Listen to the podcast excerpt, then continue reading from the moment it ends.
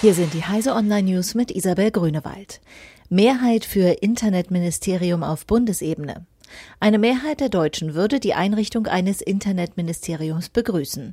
Das ist das Ergebnis einer repräsentativen Umfrage, die das Meinungsforschungsinstitut YouGov im Auftrag des ECO-Verbands der Internetwirtschaft im August durchgeführt hat.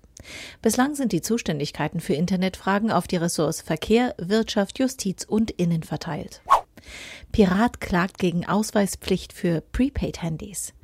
Der Datenschutzexperte der Piratenpartei Patrick Bayer hat wegen dem im Juli in Kraft getretenen Aus für anonyme SIM-Karten das Bundesverfassungsgericht angerufen. Er will die Kommunikationsfreiheit sichern.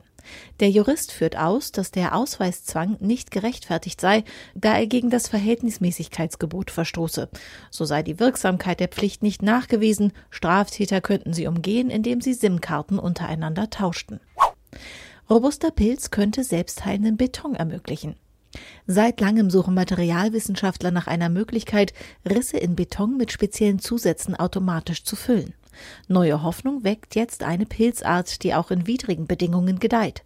Dessen Sporen bilden einen faserigen Pilz, der die Bildung von Calciumcarbonat unterstützt. Amazon drängt mit künstlicher Intelligenz ins Modegeschäft. Die Welt der Mode wird zunehmend von Computern durchdrungen und auch der größte Einzelhändler mischt intensiv dabei mit.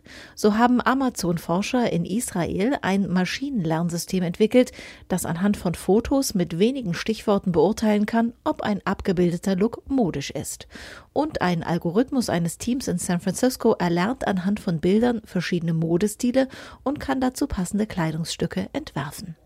Diese und alle weiteren aktuellen Nachrichten finden Sie auf heise.de.